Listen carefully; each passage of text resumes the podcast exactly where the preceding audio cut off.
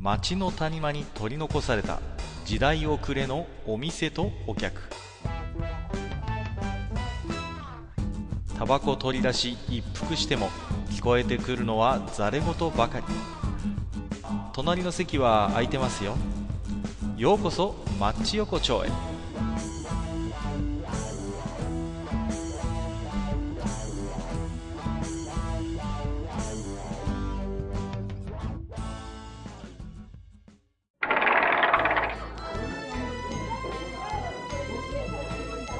よいよ大将まだやってる？ああ、そっか、いらっしゃい。まあまあ、どうぞどうぞはいどうぞ。はい。あ、どうもどうも。ねじゃあこちらに失礼して。よいしょっと。は、はいい。はい、いらっしゃいませ。どうもどうも。いやー、しかしなんか暑か、暑じゃない、暑くはないか。いやいや、でも、こうね、うんうん、うん。寒かったりなんか、妙にこう気温の差が激しい。いや、ね最近本当にね、今日、昨日、今日ぐらいはね、こっちもやったら暖かくてね。はい。うんうん。すっかり積もってた雪が溶けてしまいましたけれどもね。あー、うんあー、なんかね、もうあの、私の地元なんて今年一回も雪見てないですよ。あ、本当？え、ええ全くやっぱり降らないもんなんですか？やっぱそちらの方っていうのは。いやいやいやいや、あの、大体ね、うんうんうん年、うん、そうだな、3回、4、3、3日4日ぐらいやっぱ降ったりするんですよ。あ、やっぱりね、降るときは降るんですね。降るときは降るんですけどね。今年は一回も見てない。あらまあ、それはもうまたすごい話でね。うん。ねえ、なんかね、で、でまだあの、私が子供の頃なんかはね、まはいだ緊張の頃なんかっていうのは、あの、まだこう、軒先にこうね、この時期ぐらいとか、こう、つららができたりとか、ね。ああ、なるほどね。はいはいはいはい。そういったことも結構見られたんですけどね、もうんう最近、とんと見てない。とんと見てない。あ、そうえ。そうですか。本当に、まあね、あの、まあ、各のところのね、あとはまた違いますけどね。まあね、うちはね、まあ雪国ですから、はい。そうそうね、なんかね、世の中もなんかまたね、いろいろとちょっと最近荒れ気味みたいな。いやー、ちょっとね、例の、なんですか、えー、ウイルス問題もね、本当に心配ですしね。ねうん。もうね、あの、なかなか、あれね、マスクが手に入らない。そうなんですよ。ねもうね。ね。いや、うちのやつはね、それこそ病院勤めですけど、ええあの、マスクはなんとかね、確保してんだけど、その、要はね、あの、頭にこう、こうすっぽり被るやつがあるそうなんです。何かこう手術とか、立ち会うときに、あれがなんか不足してるっていうことで。うん。うんなんか、いろいろね。なんかね、そうそう。あの、結構ね、あの、まあ、防護服関係も、うんうんうんやっぱりちょっとそういうのがあるみたいで。結局ね、あれも、ほら、使い捨てですから、防護服なんかもね。そうそうそうそうなんですよ。ですから、まあね、やっぱりこう、急に需要が増えるとね、なかなか追いつかないっていうところがあるんでしょうけれども。うん。ねえ。いや、まあね、その需要についてなんですはい、需要について急に来ましたね。はいはいはい。私ね、この前ね、あの、久しぶりにあの、久しぶりにっていうかね、ちょっと私ね、あの、部屋を移ろうかっていうふうに今考えててね、ちょっとね。ああ、そうなんですか。ほうほうほうほで、まあちょっとまあ、いい機会だから、ちょっと家電でも見に行こうかなと思って、こう。う。あ、いいですね。うん、電気屋さんに行ったわけですよ。はいはいはいはそしたら、まあまあね、ああいうとこ行くとだから楽しいじゃないですかね。い。いや、ね僕も好きですよ。あの、電気屋さん巡りはね。うん。ね、そうでしょでね、私なんかね、やっぱしこう、隅から隅まで見ちゃうわけなんですけどね。はいはいはいはい。あの、なんていうのかな。なんか、特にあのね、あの、お料理関係に最近多いんだろうね。あなんていうのかな。あの、い、一つの品目だけに特化した家電。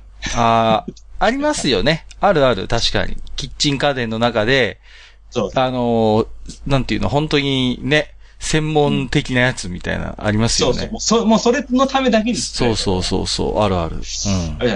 ね。なんか私がこの前見たやつはね、なんかその、あいわゆるなんていうの、こう、丸、お肉の丸焼きみたいな？ほうロティサリーみたいな？はいはいはい。ね。家お家で作るための、うん。なんか、なんかそういう家電ですよ。ね？ありますよね。はい。ね？僕はね、思ったんですけどね、俺、需要あるのかな？う んいやー、まあ、その、僕もね、自分で料理するんで、キッチン家電ってやっぱり好きなんですよ。ええでますよわかりますよえでね、過去ね、いろんなキッチン家電に手出してきました、私も。えはいはいはい。はい、正直に言いますと。ね。はい。あのね、えー、焼き芋を、こう、焼く機械とかね、こう、ある、あったんですあ。そういうのもあったんです。はい。あとは、やっぱりその、煙が出ずに焼き魚が焼けるみたいな のもあるんです。そういう無の、塩ロースター。無塩ロースターみたいなやつ。そいろいろね、手を出してるんです。はい。はいはい。で、でもね、あのー、大体、まあ、あの、十中八九、えー、スタメン落ちっていうね。そうなんだ。恥ずかしい話。ね、私もまあ、やっぱりね、うん。まあ、多少ね、あの、調理場にね、調理場というか台所に立ってもする人間ですからね。はいはいはいはい。あの、これいいんじゃなかろうかって買うじゃないですか。そうですね。はいはいはい。あれね、やっぱね、一品目、まあまあ、一品目じゃなくて、まあまあ、まあね、なんていうのかな、やっぱね、あの、何かに特化したもののためだけうんに、うんうん。ね、スペースを割くとかね、うん。っていうのがだんだん無駄に思えてくる。あのね、いや、それのね、ほんと最たる例を言いますよ。あの、うんホームベーカリーってあったじゃないですか。あの、家でパン焼けるってやつ。あれね。あれ、あれをさ、あれって結構なブームだったじゃないですか。で、あれをね、きちんと今でも使い続けてる人、俺は尊敬に値すると思ってる。中にはいる、まあ、いや、いるとは思うよ。よ。中にはいると思うけど、明らかに、あの頃買った人数と今も使い続けてる人間に比べたら、僕、まあそうですね。僕数パーセントだと思うよ。本当に。ええうん。世の中で、まだ家にあるけど、ほぼ休眠状態のホームベーカリーって僕はね、多分世の中に50万台ぐらいあるんじゃないかなと思ってるんですよ。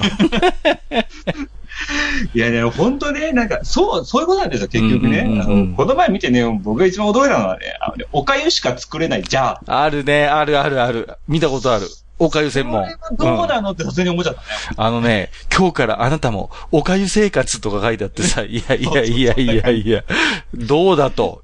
あのね、おかゆなんてもんは、まあ、はっきり言うと、あの、炊飯器で水多めにすりゃ作れるんですよ。そうそう。だからもそうね。う。わざわざおかゆ専用じゃいるかって話になるんですよ。そうなの。もうだってさ、ぶっちゃけあの、なんていうの、もうね、あの、少し炊いてね、ちょっと一日になるかならないかぐらいのちょっとね、もうご飯をもうおかゆにするっていうのだって別に鍋でもできるじゃん。いけるいける。土鍋とかでも普通にできちゃうし、ね普通の鍋だってできちゃうよ。うん。そうそう。ね、だで、今ほら、あの、おかゆ機能付きの炊飯ジャーだってあるじゃない、普通の、ね。あるある。普通にね、炊けちゃったりするもんね、炊飯器でね。うん。こその、そのご時世におかゆにのみ、えピントを絞った君はもう、うんな、なんて言うんだろうな。なあの。ね、キッチン家電の世界は、まだ僕はね、あの、要は、夢があると思うんですよ、家電メーカーにとって。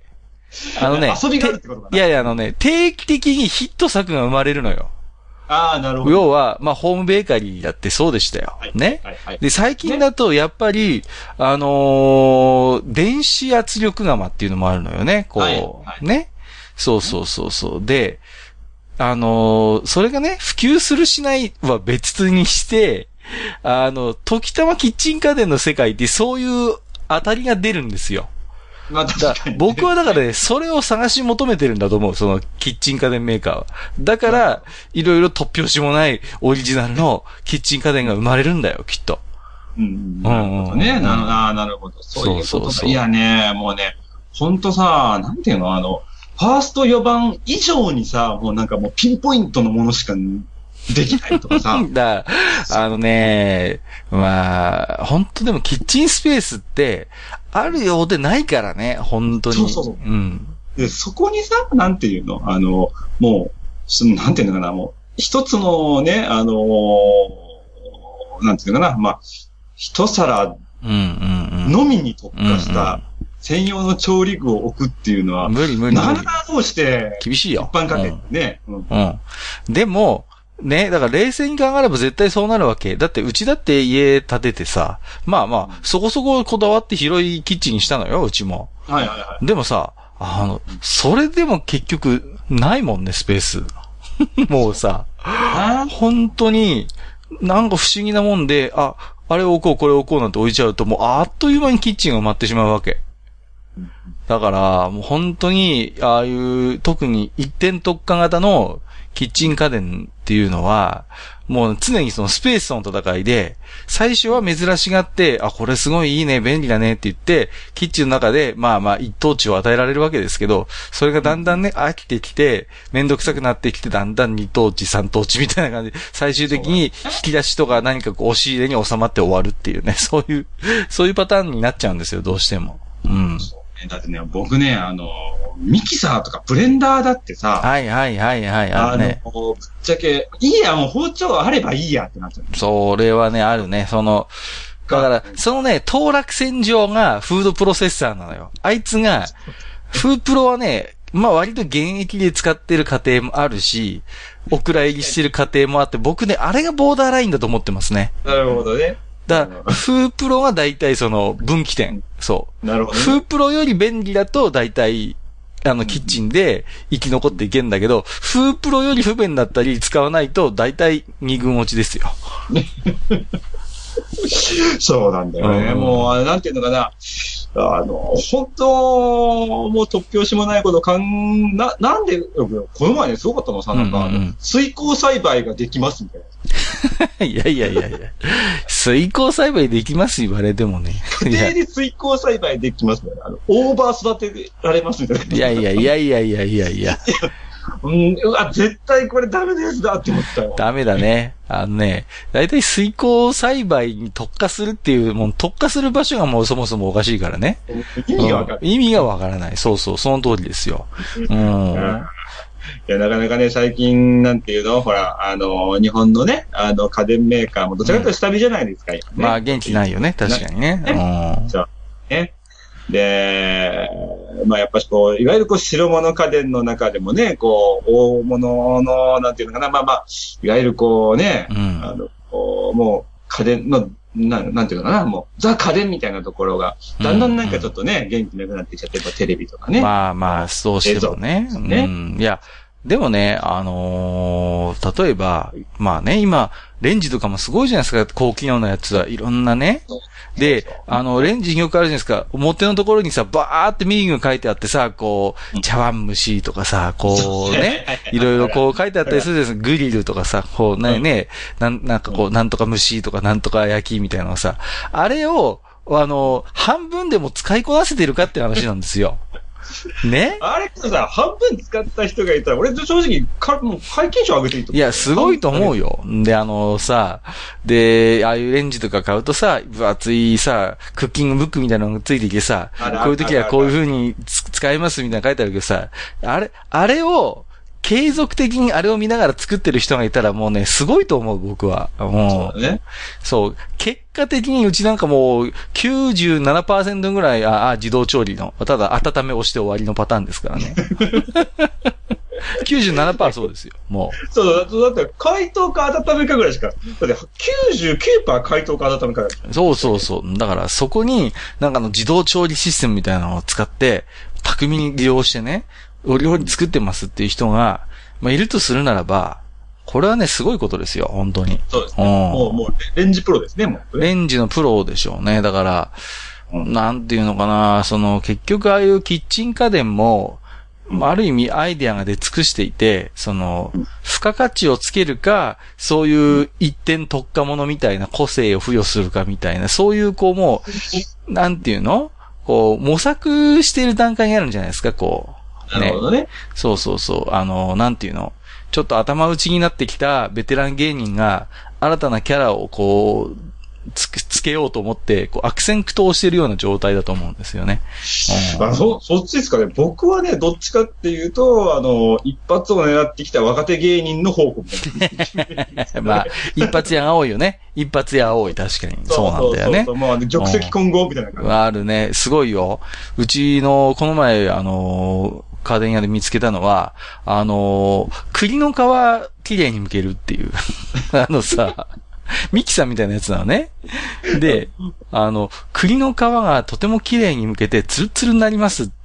もうさ、あの、お、お前っていう感じだよね。お前、お前、それのためだけにこの世の中に生み落とされたのかっていうね。こうなんとも言えない卑猥感を感じたんですけど、悲哀感をね、本当にこああ、けどね、似たところで言うとね、僕はね、あれだったね、あの、この前カレー屋に行った時に、うちなんかやっぱり田舎だから、まあ農家の人もね、う。はいはいはいはい。あの、家庭用脱穀機を見た時に、あの、え？え家庭用の脱穀機。あの、あの、ちょっと待って、ちょっと待って、あの、精米機じゃないんですよね。ああ、あ、あ、精米機か。そう、精米機、いや、大将、ちょっと待ってよ。うちは精米機現役だよ。あ、そう現役バリバリよ、うちは。もう、ガンガン使ってるよ家で精米、ああ、まあけど、田んぼがある人はやっぱすいや、るのかな？うちは、ね、親戚に農家がいるから、いつも30キロ玄米でドーンと送られるんですよ。なるほどね。そう親戚に、なるほど、そのパターンか。そのパターン。だからね、精米機はね、僕はね、意外と普及率高いと思ってるし、現役稼働率も高いと思ってるんですよ。あ、そうですか。うんあのね、うちなんかはね、あの、まあやっぱ田舎だからかもしれないけどね。コイン精米？うん、コイン精米がね、うん適、適度な感覚であるわけですね。はいはいはい、あるよね。確かに、あの、コンビニの駐車場にの一角にさ、ひっそりあったりするよね、こう。そうそうそう田舎の田舎あるある。あの、交差点の隅に一個ある。あるあるあるある、あるね。そう。ね、隣、隣にさ、こう、野菜の無料販売所があったりなんかしてさ、お金入れて持ってってくださいみたいなさ。そのパターンね。うん、うちからだって20メートルないところにすでにあるから。いいね。いや、以前は、うちも確かにコイン精米使ってたんですよ。ええだけど、ほら、30キロでもらうんで、で、コイン、ある時、去年の夏だったかなその、いつものように車に30キロ玄米積んで、その30キロのね、あのー袋を、コイン精米のところに抱えて、よっこらしょって言った時に、あのー腰のね、あたりに、こう、あの、北斗神経のあの、ピブーって音がこう、あ、なるほど。来て、あっっていう、あの、うんっていうのがあって、ね。まあ、幸い、癖にはならなかったんですが、あの時本当にもう30キロの玄米袋に殺されるかと思ったんで、その反省をちょっと活かしましてですね、我が家では、5号用のあの精米機をですね、本当ね、2ヶ月ぐらい前かなあの、うん購入しまして、最。近はもう炊く直前に精米をして、あの、食べるっていうパターンに変えたんですよ。ああ、なるほどですうんうんね。うん。で、そうなんですよ。で、結構便利で、それがさ。えうん。で、ほら、玄米の方がやっぱ保存も効くから、あ、まあまあそうですうんね。、こりゃいいやと思って、我が家ではですからもうバリバリ一軍ですよ。うん。ああ。7番くらい売ってるよ。キッチン家電群の中で、我が家では。うん。うちは、あの、うちも一応ね、あの、精米機あるんですよ。ああ、いいじゃないですか、じゃあ。ただ、あの、うちのはね、もう業務用精米機なんですよ。出た。プロユース。プロユース来たよ、これ。うん。もう、あの、2年に1回手直しをしながら使ってた、使ってきましたみたいな感じのやつで。いいね。そういう感じね。はいはいはいはい。えーまあまあまあ、それはね、まあ話は置いとくとして。まあけどね、本当になんていうのが、あの、まあ家電屋っていうのはまあ楽しいのは楽しいんだけどさ、うんなんかこう、あれだね、あの、本当にあの、たまに、あまた100均とは違った、あの、木をてらった感じのね、商品っていうのを、はいたまに見つけるとちょっと楽しくなるね、うんこっちね。あのー、だからキッチン家電は特にそうなんですけど、大体、必要なものはもうね、家庭で揃ってるわけ。もう、大体の基本。基本のもので大体こと足りてるそう、こと足りてるんですすよ。で、だから、それプラスアルファで何かキッチン家電買わせるんだったらどうしなきゃいけないかって時に、やっぱりそういうちょっとこう、あのー可能性を開拓する方向に行かざるを得ないっていうね。そうね。うんそういうところやっぱあると思うんですよ。うん。えまあまあ、もしくはこうね、あのーちょっとあの、なんていうの、まあ、あーなんていうのかな、特、特定のライフスタイルを狙ったような感じにしないと難しいとかね。まあまあ、ろうね。そうね。だからうん、今後ね、じあの、じゃあどういうキッチン家電が当たるかって言ったら、あの、まあ、一つこれは言えますけど、ええ。小スペースで、はい。あの、機能を合体させて、その分、スペース取りませんよっていうのが多分当たるね。今後はなるほどね来るよこれとこれ足したから、そうそうそう。あの、さらに、もう、あれ、ってことはですか、あの、レンジプラス冷蔵庫みたいな感じですか？そうですね。レンジプラス冷蔵庫であり、えー、自動食器洗い機プラス、あの、フードプロセッサーみたいな、そういうね。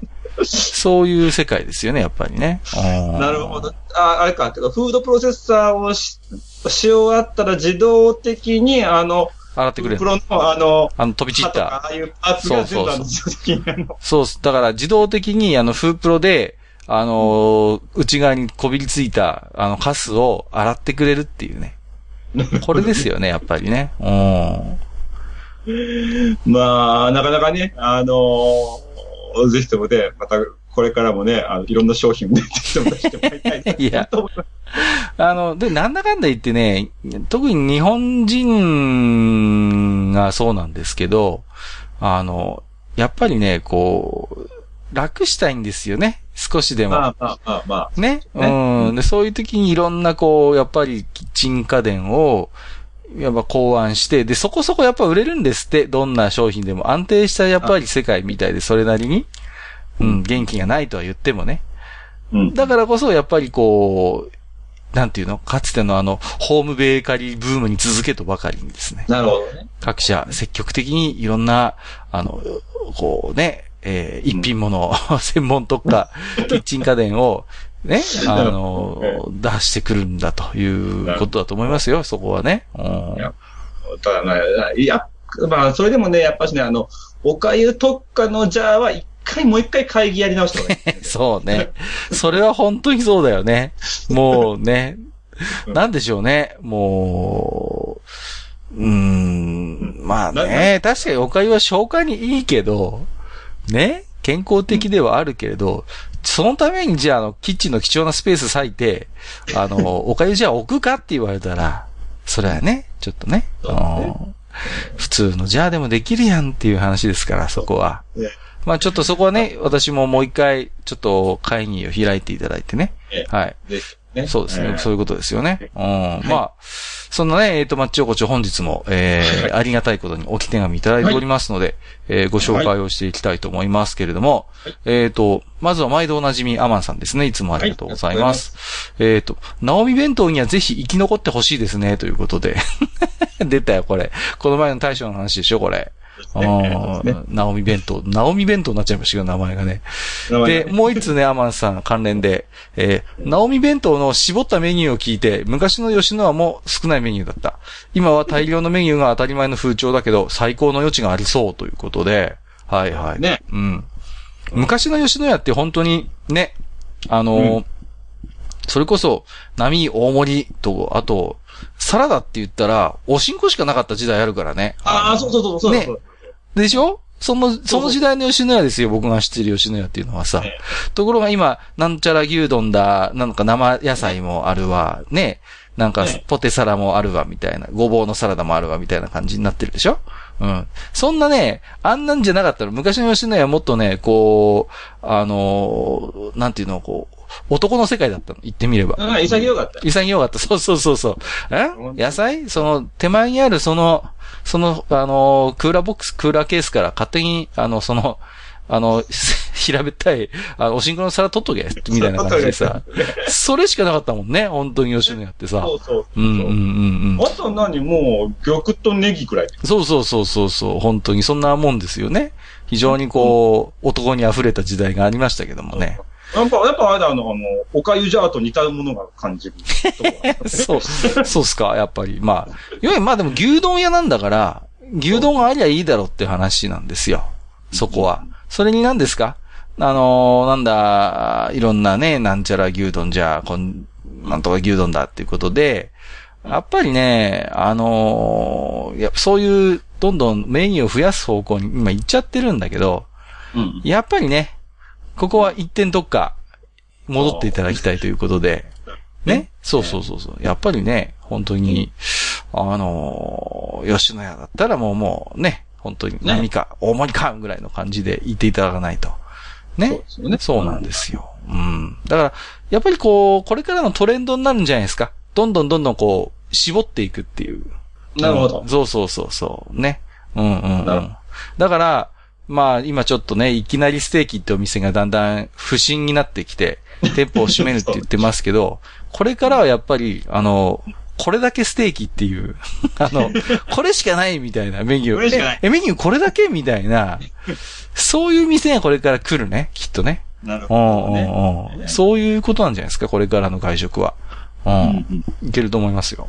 はい。えっ、と、吉谷さんいただいております。はい、ありがとうございまカッカさん、エロファイルの整理方法なんて墓まで持ってくはずの難題を横丁で提示されおったな。何が難題かって横丁さんの収録時間を大幅に伸ばしてしまうに違いない案件だってことってことで、あのね、いや、この、やっぱね、エロファイルの整理方法については、うん多分ね、こう人間の男のたゆまぬ努力と工夫と知恵が、それぞれに結集してるはずなんですよ。自分の中で。で、様々な本当は画期的な技術があるんだけど、内容が内容だけに共有されないっていう問題があるんですよ。みんなねねそれぞれにね、テクニックがあるはずなの、このエロファイルの整理方法については。だけど、ね、す、すげえ多分世の中には、本当にノーベル賞級の素晴らしい整理方法を思いついている人がいるはずなのよ。簡単でわかりやすくて、非常にこう、整理が行き届いた方法があるはずなんだ、このせ広い世界の中には。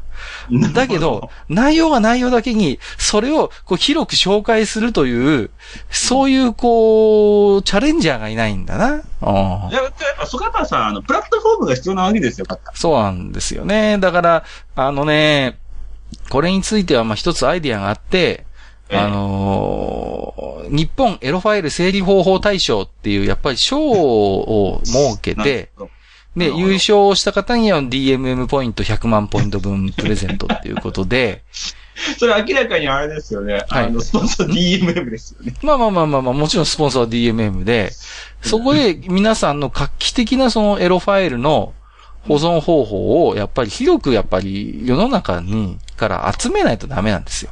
なるほどね。で、これからのそういうまあファンザにしてもいろんなそういうやっぱね、エロコンテンツを出しているメーカーっていうのは、その整理方法も含めたやっぱり売り方をしていかなきゃいけない、これは。なるほど。うんつまり、こう、あれかな、あのーまあ、この、この整理法、この整理形式を使っている方は、こちらからダウンロードお願いしますみたいな感じ。そうそうそう、そういうことなんですよ。だから自分の、なんていうの、ハードディスクとか、まあそういうものの整理方法に合わせて、こう、ダウンロードできるっていうね。なるほどね。そういう、やっぱり仕組みにしないといけませんよね。で、例えば、もう2年間ぐらい見てないエロ動画は勝手に DMM が、あの、削除して、DM、あの、ハードディスクの容量を節約してくれたりとか、逆に、あの、こもう5年ぐらい前に削除して、だけど5年前は頻繁に開いてたエロ動画とかを、懐かしのエロ動画をサルベージしましたとかって言って、あ、懐かしい、昔これ水分お世話になったみたいな、そういう、で、あの、かゆいところに手が届く、やっぱりサービスをこれから提供するべきですよ。なるほど。ファンズさんは。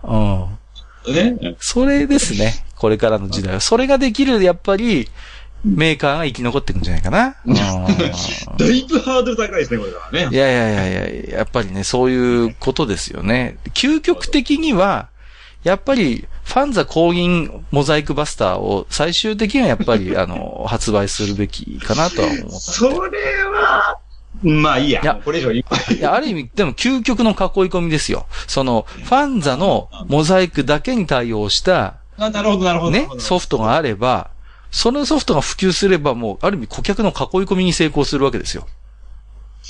なるほどうね。んだからこれですね。だから最終的にはもう、自社でモザイクバスターを開発するってとこまでいけば、ようやく、これから令和の世の中で、それができる、やっぱりエロコンテンツのプロバイダーは派遣を、にいるんじゃないかなと。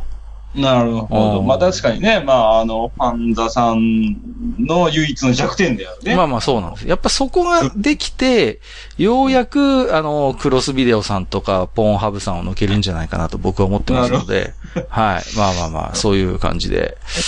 えっ、と、最後、ご紹介は、えっ、と、ラジオネームが長いんですけど、はぐれフレディ、アットマーク、えーフォルダ名はヘビーメタルサンダーの SFTNT システム方式の暗号ということで、これね、あの、なんだっけな、そういうなんかね、ゲームがあったんですよね。ヘビーメタルサンダーだったかな。こう、だんだん、システムが進むにつれてなぜか年を取るっていうシステムがあって、頭文字を取って SSTNTT システムっていう長いけどね。うん。えっ、と、無夫婦な画像動画編集法ということで、えーここはやはり仕掛け人の自分からぶつかっていこうかと。本来墓まで持っていくはずの話題をここで、えーインリン張りのエロテロリズムさせていただきますよ。懐かしいね、インリンオブジョイトイ。懐かしいですね。えー自分も一軍二軍に近い分け方はしてるんですが、正確には自分の好み上位のジャンルではなく、ジャンルそのもののメジャー、マイナーで分けております。メジャーの、メジャーの方はそれはもう適当に石投げても当たるぐらいありふれてる人気ジャンルですが、マイナーの方は3作品に1品程度のものもあれば、えーこの質や属性を専門にフォルダ作ってる紳士が他にどんだけいることやらといったケイオスフィールドとなっております。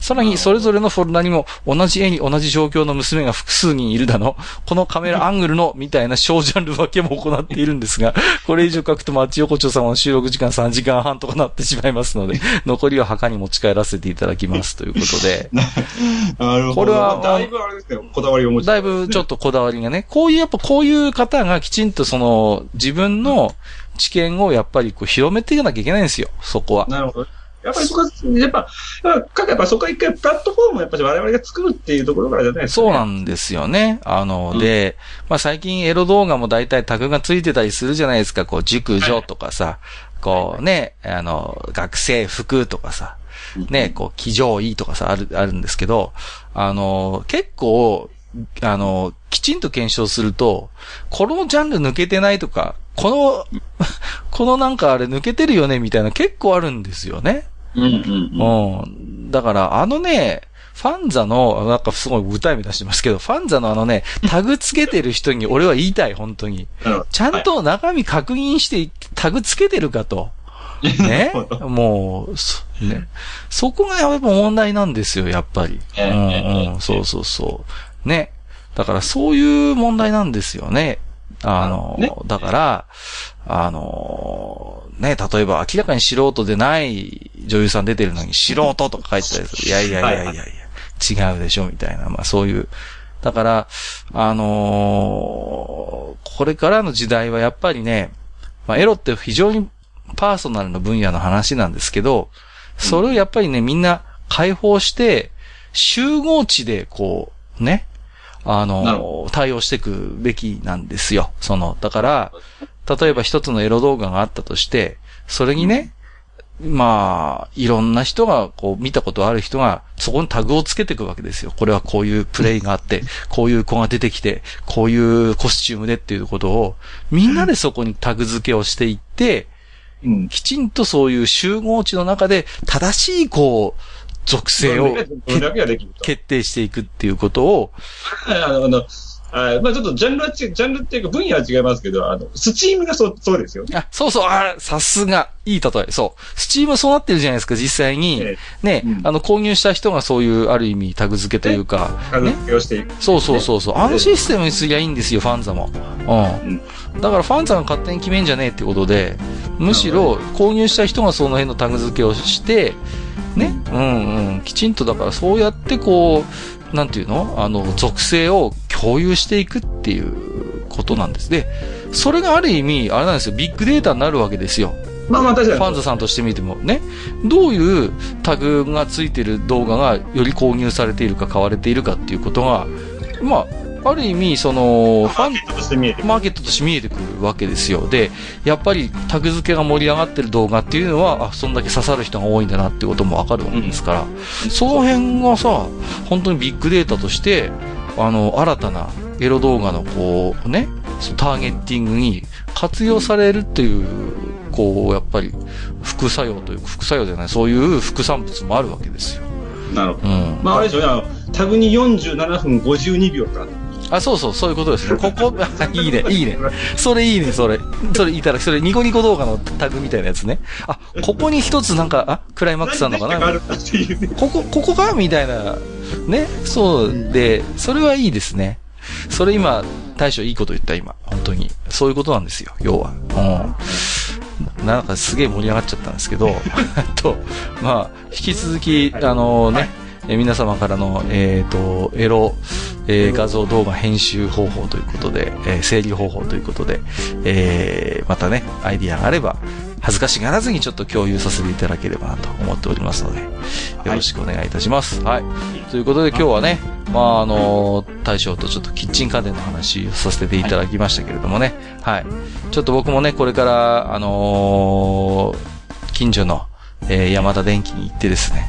電気に、はい。はい。あの、なんていうの？あの無加熱式ジューサーっていうあの、切るんじゃなくてあの、潰すタイプのジューサーをちょっと検討してようかなと思ってますんで、はい。た、多分1ヶ月持たない。あれね、あれ、カスの掃除が大変なんだって、あれ。じゃあ、すいません。えっ、ー、と、はい、じゃあ、大将また来ますんで、今日はどうもありがとうございました。はい、どうもありがとうございました。